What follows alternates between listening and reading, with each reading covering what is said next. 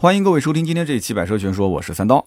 前几天呢，广本的新飞度正式上市了啊，定价是八万一千八到十万八千八，分为标准版，也就是潮跑 Pro 以及跨界版潮越 Max 两个外观，那么一共是六款车型。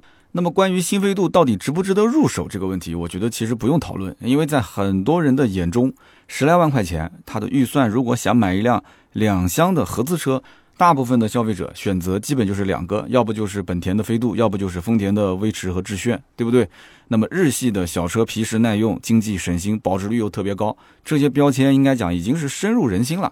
那么飞度这个车子本身还有多重标签，它可以是代步神器啊、理财神器、改装神器，甚至是下赛道的神器，对不对？所以无论。是那些预算不是很充足的啊，我们讲啊叫 loser，还是说家里面已经有了奔驰、宝马的 richer，还是说那些想玩赛道的？这个 racer 啊，这个我英文发音都不标准啊，反正大概就是这么个意思啊。loser、richer 还是 racer 啊？其实大家都有想买这个飞度的一个欲望，所以说这个飞度是一个绝对的畅销车。到今天为止，哪怕就是更新到第四代，它依然还是畅销车。但是新飞度上市呢，也是被网友吐槽了一番。一方面呢，它没有手动挡，对吧？但是我相信手动挡后期肯定是会上的。那么它为什么现在不上呢？我觉得很大一部分原因就是它的手动挡后期上市价格可能会涨价。那么我这个判断呢，也不是没有依据啊。你看看本田的思域两厢，对吧？这台车的手动挡的价格高到什么程度啊？大家都心知肚明。那当然了，它也是个高配。那么飞度不可能在高配上面去做手动挡，所以它肯定是低配。但是呢，配置呢，到底会不会像？啊，自动挡的入门版那样说，连收音机、连喇叭都没有，还是怎样？但是它的价格，我估计后期要上，应该不会再是老款的七万三千八。所以说，买手动挡的客户啊，现在可能比较失望的有两种啊。第一种呢，就是可能就冲着手动挡啊，他本身就觉得说，本田就是买发动机送车，对吧？L 幺五 BU 的发动机这么这么好，对吧？你搞一个自动挡 CVT，这不白瞎了吗？这个发动机，所以他们就想玩手动挡自嗨。那么还有一类呢，可能就是手头预算不是很充足，他们觉得说这个飞度啊，如果是七万打头，七万多，那么落地的话不到九。啊，这个价格我再甚至还要再带点款，那可能相对友好一些。那现在呢，八万一千八起步，收音机都没有，喇叭都没有，那就觉得不是很友好。所以这是一种感觉啊，感觉就不是特别的好。那么本田呢，又是个大直男，对吧？他就是属于那种，就是哪里最显眼就减配哪里啊，跟大众不一样。大众呢是属于他好歹会研究一下中国消费者啊，了解一下中国市场。结果呢，发现自己呢有点技术过剩了啊，所以他就会在看不见的地方去减配。但是经过这么多年，老百姓也越来越懂车了啊，你再减配减配，这个老账新账就给你一起算，对不对？所以大众这两年负面特别多，但是只要价格让到位，它卖的还是好。所以今天这期节目呢，我觉得呃，咱们就聊点实在的，就说说看这个新飞度啊，到底有哪些优缺点。目前的市场行情到底怎么样？哪些配置性价比比较高？什么时候出手最合适啊？我们一个一个的去分析一下，希望对大家呢有所帮助。我也知道，其实可能有些人是预算不足啊，可能考虑说要不买一个飞度吧，过渡一下。但是也会有一些人就是想家里面增购一辆车啊，或者说就纯粹去玩一玩，是吧？家里面买一辆飞度，反正也不管什么面子不面子的，说不定家里面还有奔驰或者是保时捷，对不对？像广东那边家里面可能十几二十套房，天天收珠子，但是呢就开个飞度啊，不引人注目，非常好，非常低调。那么我们首先先聊一聊，就是新飞度到底哪个配置最值得入手？那么历年来飞度卖的最好的版本都是最低配。八万一千八，为什么这个数字那么敏感呢？因为八万一千八就是之前老款的这个盖板入门的自动挡。这个配置，所以这个版本是很多的消费者觉得说性价比最高啊，该有的配置也都有了，没有的配置你想要，反正 高配可能也没有，对不对？所以一开始呢，我也认为新飞度它的主销车型肯定就是八万一千八，它会在原来的基础上去增配一些，增加它自己的这个竞争力，对吧？加一些配置，哎，结果好了，这次八万一千八的新飞度竟然还在原有的配置上减了一些，那我相信一定会让很多消费者失望啊。虽然说它也加了一些配置。所以说，我们可以去分析一下，就是到底这个八万一千八的新款跟之前的老款车型之间，它增了什么，少了什么，性价比到底怎么样？那么相对于之前的二零二零款，现在新款是二零二一款啊，是第四代的飞度，之前的是 GK5 老款的，现在是 GR 九。那么之前二零二零款的老款飞度，它跟新款飞度比，新飞度是减配了副驾驶的化妆镜。这个配置呢，我估计男生没什么感觉。哎，副驾驶的化妆镜没有就没有呗，对吧？可能很多人开车开了十几年，从来没用过副驾驶化妆镜。但是如果你有女朋友或者是有老婆的话，你可以去问问她。那我相信副驾驶没有化妆镜的车，对于他来讲等同于一堆废铁。为什么这么讲？经常带女孩子出去，对吧？有的时候逛个商场啊，或者出去转一圈啊，回来，女生上车之后，第一件事情是打开副驾驶的化妆镜，然后呢，整理整理自己的，对吧？啊，补个妆啊什么的。特别是夏天天气比较热，这很重要的，对不对？你不能让女生天天包里面还放个镜子啊。所以这个东西其实就看个人了。如果这台车子你平时经常副驾驶坐妹子的话，那这个配置如果没有，真的是很受罪的一个配置啊。那么第二一点呢，是减配了这个后雨刷。后雨刷这个事情，我觉得也是很坑爹的。我觉得真的是没有良心啊！这台小车它是个两厢车，后雨刷是一定一定要有的。这个最起码是出于安全性，你也要给它配上。然后还减配了车内的 USB 接口啊，还有就是我们都知道的，包括收音机和喇叭啊。没有 USB 接口的话，不管是充电也好，还是听歌也好，都不方便，对不对？那么没有收音机，对吧？没有喇叭，这就更不用说了。你让我自嗨吗？在车子里面清唱吗？但是呢，这一款新的这个版本呢，它在最低配啊，全系标配也增加了，比方说前排的侧气囊啊，侧气囊不是侧气帘啊，到中高配才会有侧气帘，侧气囊啊，就是肩部旁边的侧气囊。还有呢，就是无钥匙启动啊，再也不用把钥匙拿出来了，但是它没有无钥匙进入，所以你上车之前还是要拿钥匙。啊，你也是只能买到中高配才会有无钥匙进入。还有就是方向盘，以前呢只能上下调节，现在呢给你多了一个前后调节，而且是个多功能方向盘。还有就是增加了一个七英寸的液晶仪表。其实从我角度来讲，我还不如要一个机械仪表。那个仪表真的是非常 low 啊，然后还增加了一个后排的杯架啊，稍微照顾了一点后排。还有就是大灯的延迟关闭啊，虽然说是个卤素灯，但是好歹也是给你那个延迟关闭，对吧？还有就是中国市场特有的 PM 二点五的一个过滤装置，所以这就是它的增配和减配啊。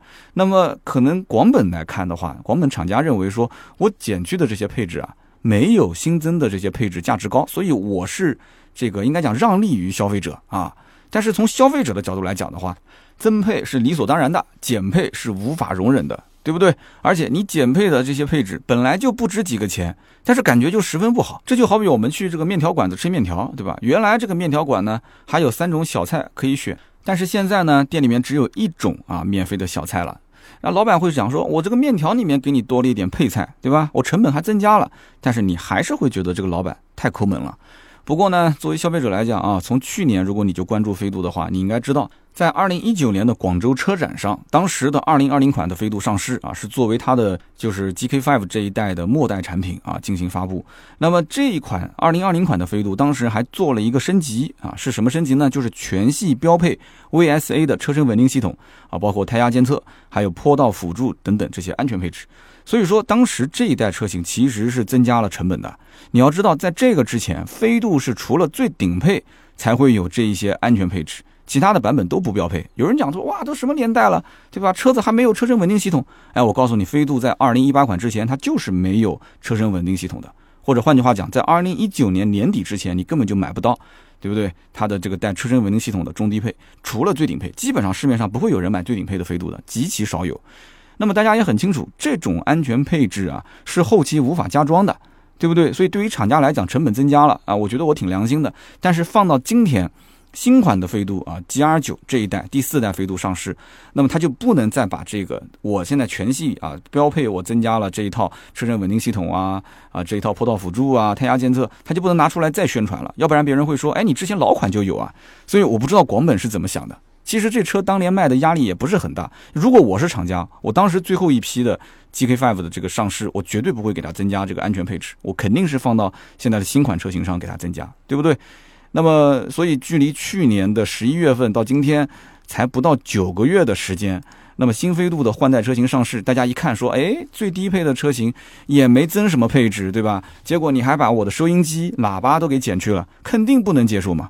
所以这就导致大家只好把视线继续往上看，看一看上面有什么配置。那么上面呢是八万六千八的次低配，那么这个次低配呢是目前可以说是汽车媒体公认的性价比最高的车型。那么这个版本呢前排也有了 USB 接口了，对吧？这个音响啊、收音机也都有了，副驾驶的化妆镜也给你补上了，那么后雨刷呢也给加上了。所以其实我认为啊。飞度这一次真正的起售价应该是八万六千八，不是八万一千八，因为你按照这种配置标准来讲的话，这才是飞度的一个最入门的版本，是不是？我说有没有道理？所以这个版本比入门的八万一千八贵了五千块钱，啊。但是呢，以前的这个自动挡的入门是八万一千八，所以飞度它就必须得强制给自己加一个八万一千八的版本。但是很多人会觉得说，那我是不是买八万一千八出去改一改也可以啊？这个我们后面再说。我告诉你改装成本是多少钱。那么我也其实比较认同啊，飞度的这个八万六千八的版本，应该说是所有的这个版本里面最适合购买的。虽然说这些配置我感觉也不值这五千块钱，什么化妆镜啊、后雨刷啊、小喇叭呀、USB 接口，它怎么可能值五千块钱呢？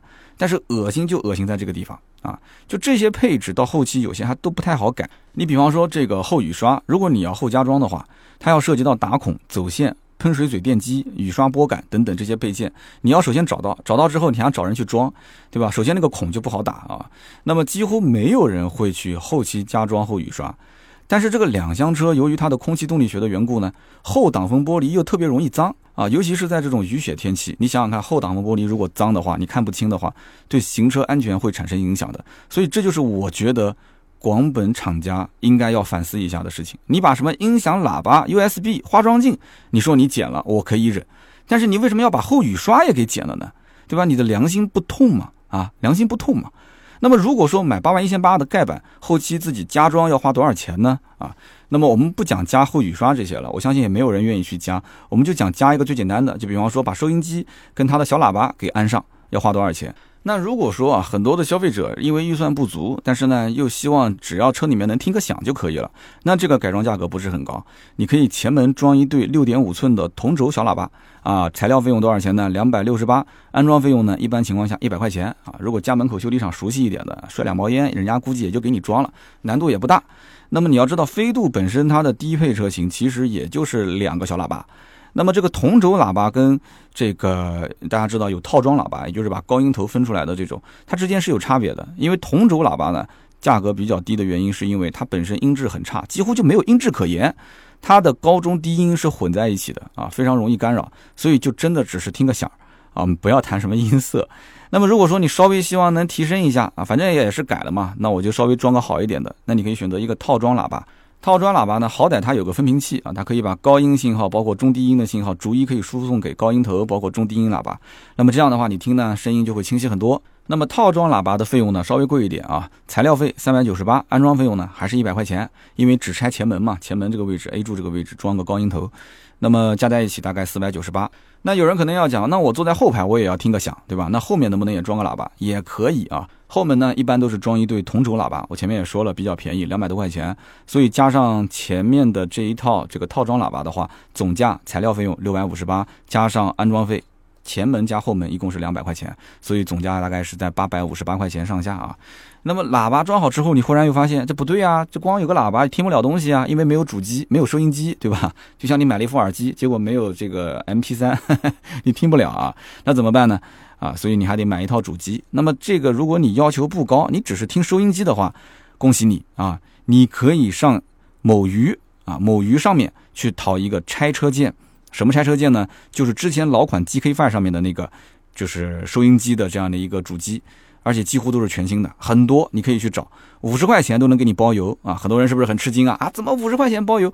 这个东西为什么便宜呢？我告诉你，是因为闲鱼上的大部分的卖家其实都是装潢店里面的师傅啊。之前给飞度的车主改装大屏之后呢，原车的这个收音机呢就丢到店里面，反正也没人要，对吧？反正放着也浪费，还不如出去卖一点钱换两包烟。当然了，如果你要想说，我不仅仅要个收音机。我想换个大屏，那对不起啊，那这个价格就贵了，可能从一千到六千，各种各样，琳琅满目。你呢一定要好好选一下，因为这里面的产品质量也是参差不齐。我建议大家最好是加一个飞度的群，你去问一问老车主，他们用的是什么牌子，用的这个感觉怎么样啊？系统流畅不流畅？有没有死机啊？有没有花屏啊？这种现象，这里面呢应该讲差距还是比较大的。所以总结来讲。仅仅如果你要想还原两个喇叭加一个收音机，你的成本应该就在差不多四百来块钱啊，非常容易搞定。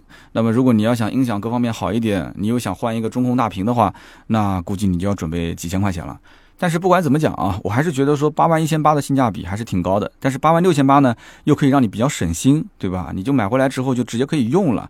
所以你到底是买八万一千八，省下个五千块钱，然后呢改一改喇叭，还能省个四千多啊？四千多拿去买个好一点的手机，还是说一步到位啊？有 USB，有化妆镜，有后雨刷，买一个次低配？那我想讲的就是还是这个后雨刷的问题，真的是我再想骂一遍这个广本厂家真的没有良心啊！虽然说你像我那个威马的 EX 五，它是有后雨刷，但是我一年可能也用不了几次。但是关键问题是，它到了有一些时候，比方说跑高速的时候，或者是在某一些这个环境里面，我不太好停车，我后面的这个后挡玻璃脏了，我真的就是希望刷一刷，能增加我的这个视野，对不对？看后视镜、内后视镜、外后视镜，我想看后方有没有车。这个是很关键的，所以这个真的是啊，我不知道他是怎么想的。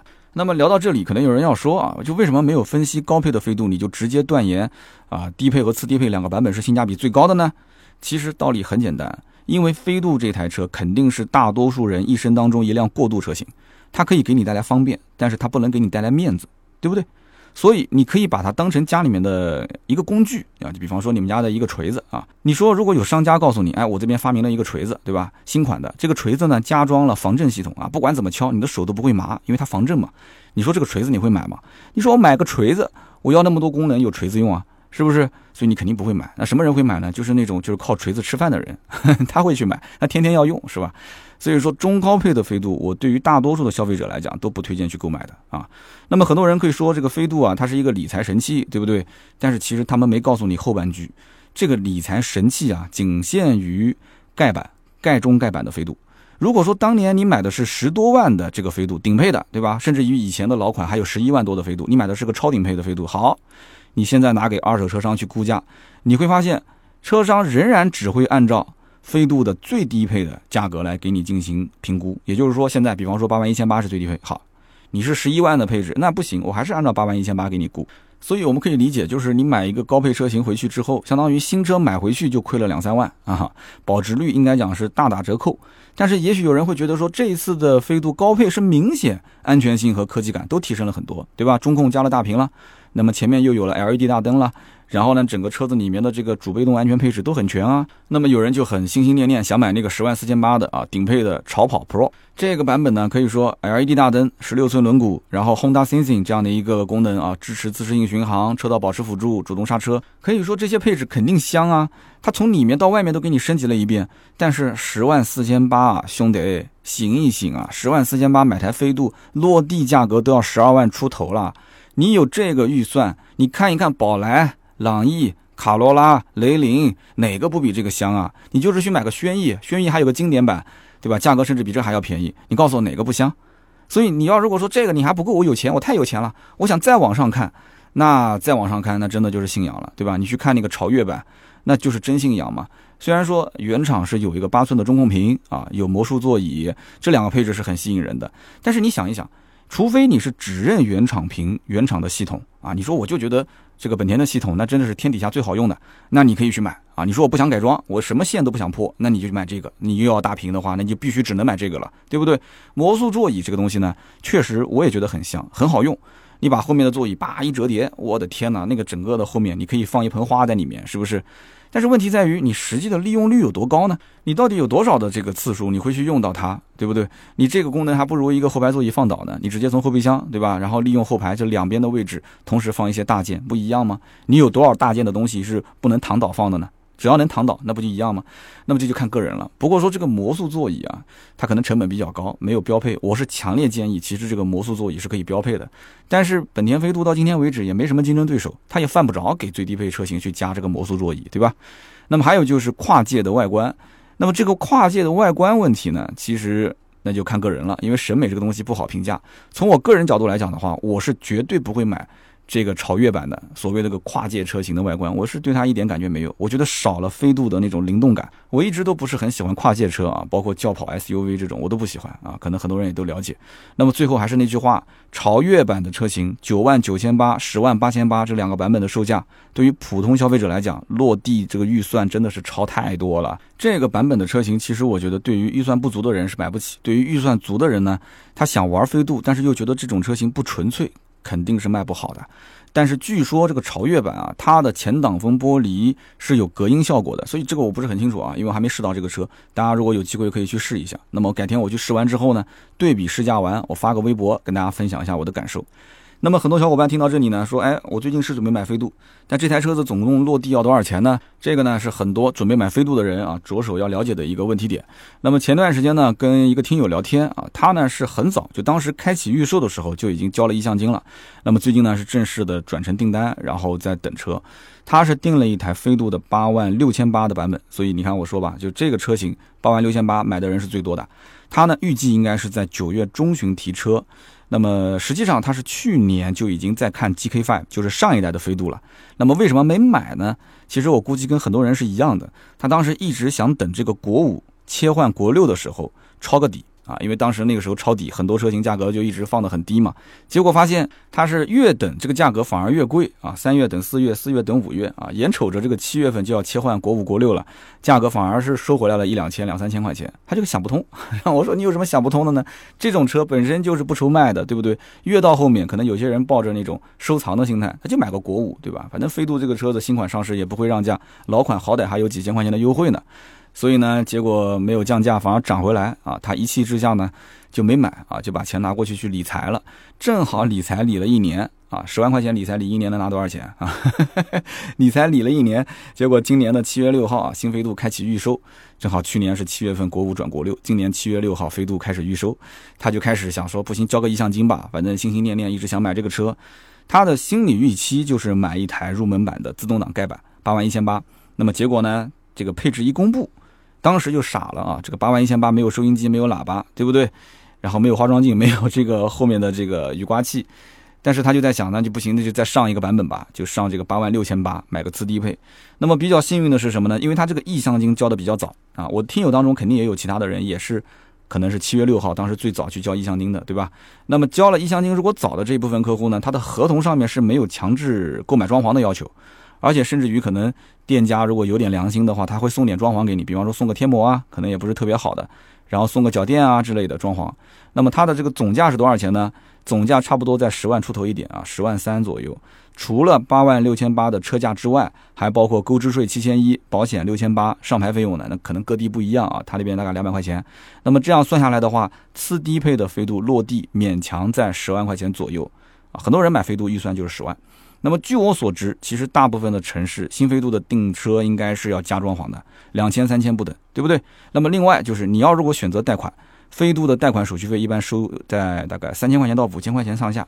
那么还有就是各地的上牌费用，我刚刚也讲了啊，少的地方可能一两百两三百，多的可能要收你个五百到一千。还有就是这个车型它的新和白的车身是要加两千块钱的。双色车身是要加三千块钱的，但是呢，我相信是不会有多少人去加的，因为买飞度就是冲着性价比，对吧？何必在这些方面去多加成本呢？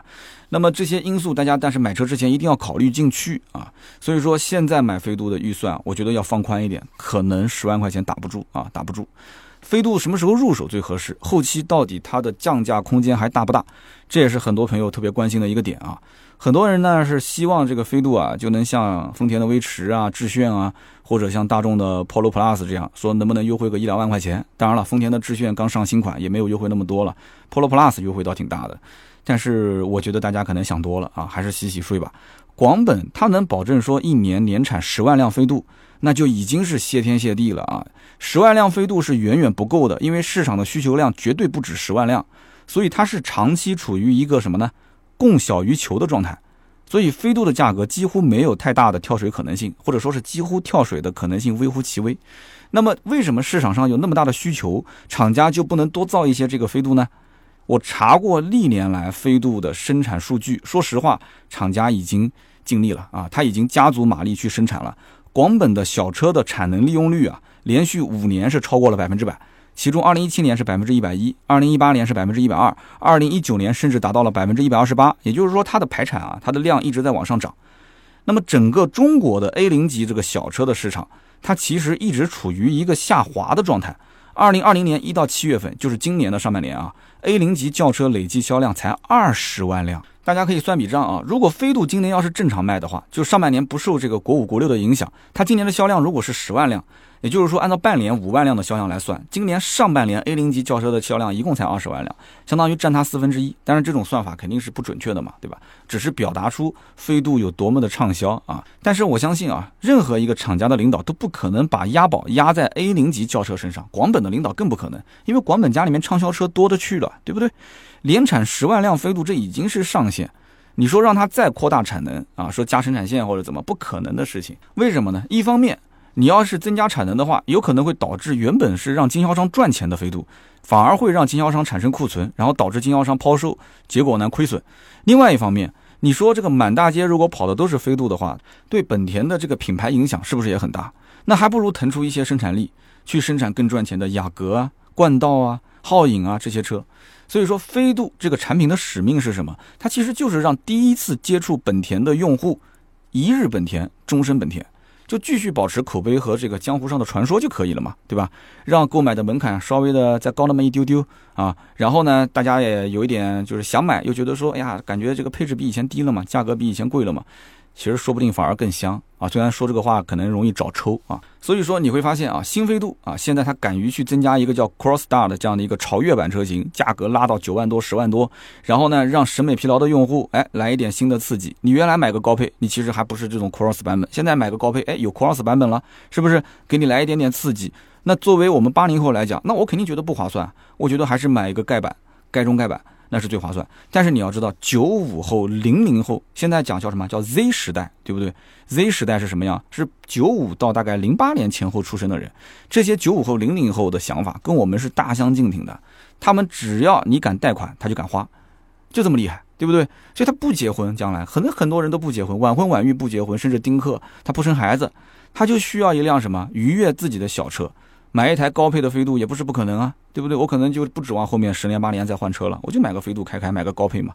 所以无论从哪个角度去讲，飞度后期降价的可能性都是微乎其微的。那么我们说了半天啊，这个飞度难道就没有缺点了吗？这个怎么说？缺点肯定是有的，对不对？但是飞度进入中国市场十六年，它的口碑是一点一点积攒起来的。而且只要但凡你要是出国，对吧？去到很多一些东南亚的国家，你会发现满大街跑的都是飞度，都是本田。所以说这个车子啊，在很多消费者眼里，它的优点绝对是多于缺点的，甚至缺点可以忽略不见。那么如果你问问身边的这些真实开飞度的车主，他天天跟飞度打交道，你问他，你说你能不能说一说这个车开的有什么缺点？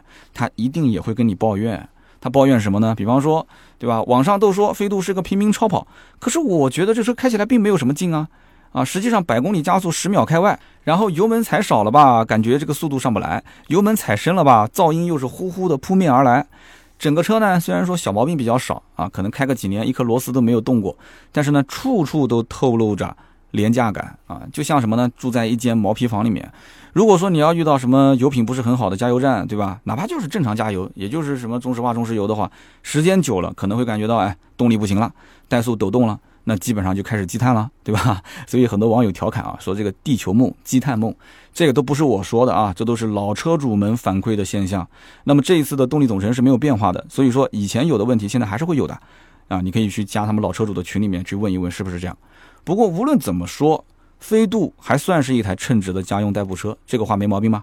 所谓合资车，品质好、耐用、好开、经济、保值率高，这些品质，我相信有一大部分的原因啊，一大部分的功劳，其实都是飞度贡献出来的。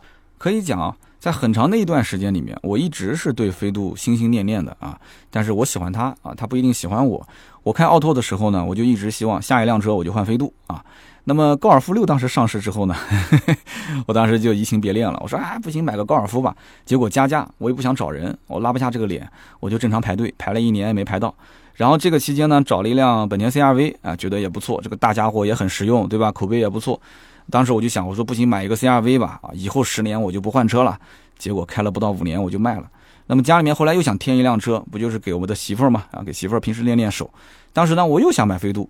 但是我媳妇儿当时看照片的时候，直接就把飞度给 pass 了，说这个车太丑了，我不要，我肯定不开。然后呢，我还不死心啊，我是生拉硬拽的让他去看这个车，让他去试驾。结果呢，是更加坚定他不买的信心啊。当时呢，因为是给媳妇买车，所以得听他的嘛。那么就跟飞度完美错过。媳妇儿最后看上什么车啊？看上了一辆威驰。我的妈呀，那个威驰真的是长得丑的让我想哭。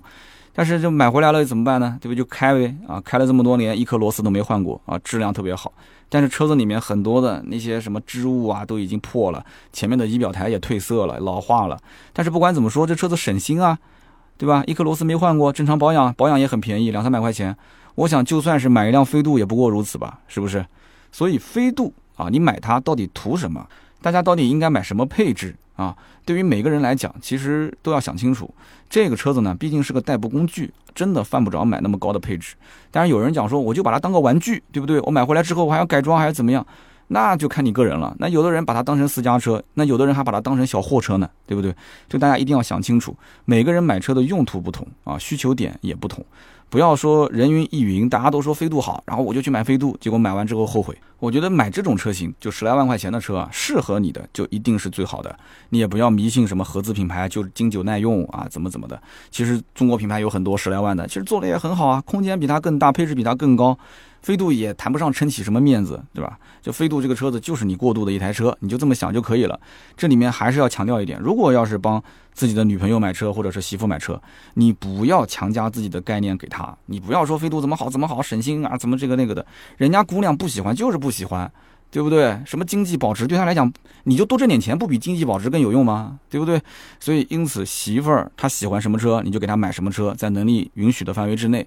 我还记得之前我说过一个案例嘛，就是我媳妇儿过生日的时候，我送了个啥？我送了个大金镯子，对吧？因为为什么呢？我媳妇儿当时一眼就看穿了，说你呢就是想要黄金保值，所以呢你就买了个大金镯子啊，一边可以送给我，算作生日礼物啊。第二一方面呢，你等着将来保值了，还可以把它卖出去，是不是？甚至还可以做一个传家宝啊。我就是不要，我就是不喜欢。啊，把我骂的是狗血喷头，说我不用心，所以这些东西呢，说了都是泪啊。好，那么以上呢就是今天节目所有的内容啊，感谢大家的收听啊，不要吐槽说今天节目比较短，但是大家应该会发现啊，今天节目是按照还是比较有逻辑性的，因为都是一个一个的小问题，然后呢带大家一起来去分享分享我的一些观点，咱们就聊到这儿啊，也欢迎大家呢在节目的下方啊留言互动，我们在评论区里面也可以再交流嘛，对不对？聊一聊大家对于飞度的一些看法。那么留言互动呢，是对主播最大的支持。我们也会在每期节目的留言区抽取三位，赠送价值一百六十八元的芥末绿燃油添加剂一瓶。那么关于这个芥末绿燃油添加剂，今天节目最后呢，我要说两句啊。有人说啊，是不是三刀今天要再多送三瓶啊？呃，这个比多送三瓶还给力啊！你想想看，芥末绿我们已经送了多久了啊？这老板本身就是我的老铁，那么这么多年来，大家用的其实也不错，对吧？甚至很多人经常也会问说：“三刀啊，你为什么不带货啊？为什么不开个网店啊？”好的，对吧？在大家的一致的要求之下，最近呢，我们也是卖了什么遮阳伞啊、T 恤啊这些的，我们也有了一定的经验。我们下个礼拜，也就是礼拜一开始，我们就正式的上线销售芥末绿燃油添加剂。那么这个价格呢，在网上，你比方说它的天猫店。是一百六十八，但是是买一瓶送一瓶啊，所以我一直说一百六十八元其实是买一瓶送一瓶。然后它的京东店最近好像是在搞活动，也要划到一百五十九吧。那么我们的正式的上线价格，星期一的中午十二点，大家可以看一看盾牌的朋友圈。如果在我们的微信群里面的话，也可以看看微信群，我们也会通知的。那么这个价格呢，也是跟啊芥末绿的老板商量了很长时间啊，因为不想影响他的正常的这个渠道销售。我这里呢，毕竟是一个私域流量啊，我所能触达的这个范围是有限的，只有我的这些听友，我的这些粉丝，是不是？所以呢，老板也是很支持我，就价格打低一些。如果还没有加盾牌微信的听友呢，可以加一下啊，微信号是四六四幺五二五四啊。我们平时的节目内容，包括其他的一些站外的节目内容更新，也会在朋友圈里面去进行发发布。好的，下面是关于上一期节目的留言互动。那么上一期节目呢，咱们聊的是关于未来的 BAS 的这样的一套销售方案啊。我看到留言区还挺多的，反正超出了我的预期。我本来以为这期节目没什么人听啊，也有三四百条的留言。那么其中有一条叫做“这里有鱼 MR”，他说。非常感谢三刀啊，聊了这期内容，也很赞同你的观点。那么我最近呢，就是想买未来的汽车，在 BAS 这个方案还没有出来之前，我是非常期待的。结果呢，听了三刀的这一期节目的分析啊，呃，我本来还很坚定啊，这个 BAS 的方案还不错，但是现在我决定把它 pass 掉了，我还是决定买整车的方案。其实上期节目里面啊。可能有点跑偏了，我并没有说完全否定这个 BAS 的方案，它对于其实某些人来讲是有用处的。比方说，呃，你这台车的使用年限比较长，然后你也会经常跑长途，你的使用概率也比较高，而且呢，你对于将来这个长续航也是有刚需的。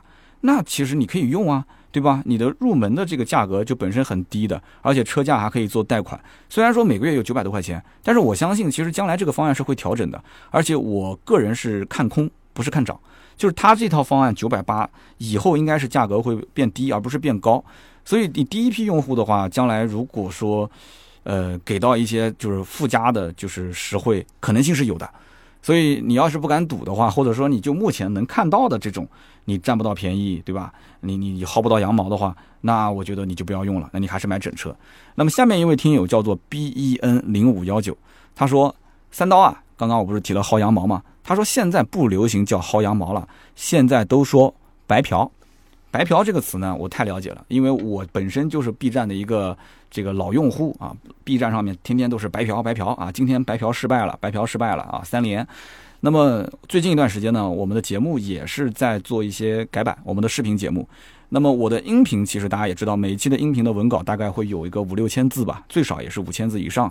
那么这个五六千字的音频呢，我是针对于电台节目专门去自己手写的啊，有的是提纲，有的是逐字的。那么这个音频我们曾经也尝试过去直接转换到 B 站，就是说什么都不改，直接把音频放过去，然后贴个图，我们试过，效果不是特别的好。大家其实，在 B 站上面的那些 UP 主。你看，最近有很多从知乎转过去的，对吧？他们其实是专门针对于 B 站的风格，把自己的原来的稿子重新组织了一下，加了很多网络上的语言，然后逻辑性也会变得更加的强，更加的紧凑啊，也会有一些这种啊逻辑上的一种叠进啊，就迭代往前推进。那么这样一来的话呢，哎，看起来就很舒服，逻辑讲的也很清晰，也让我长知识，而且呢，它配的一些画面都是表情包，也很搞笑，也很娱乐，怎么可能不火呢？对不对？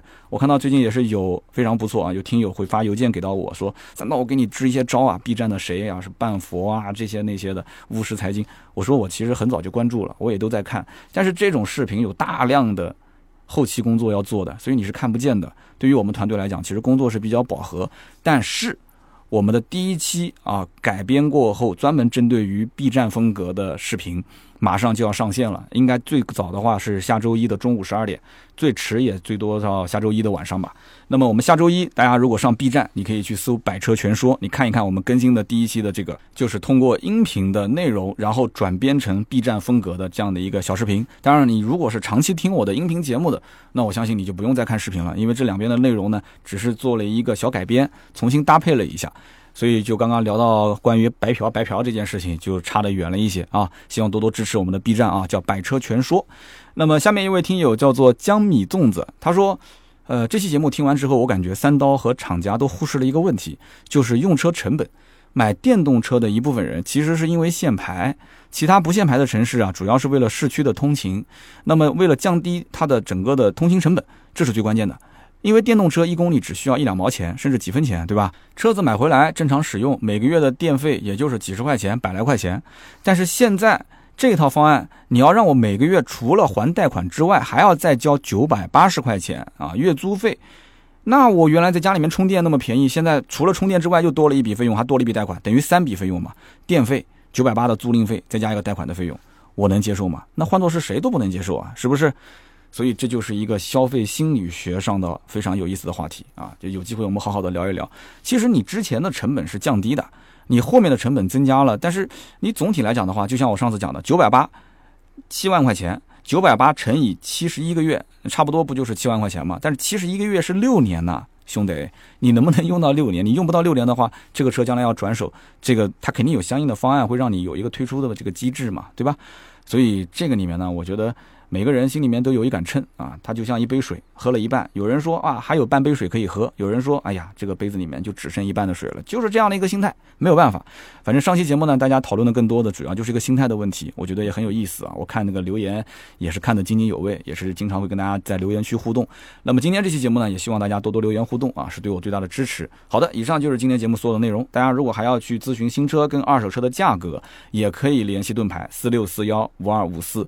我们最近呢有一个新群开。放了啊，那么大家如果想进到我们群里面聊天，也可以加盾牌的微信。那么今天这期节目就到这里，我们下一期节目接着聊，拜拜。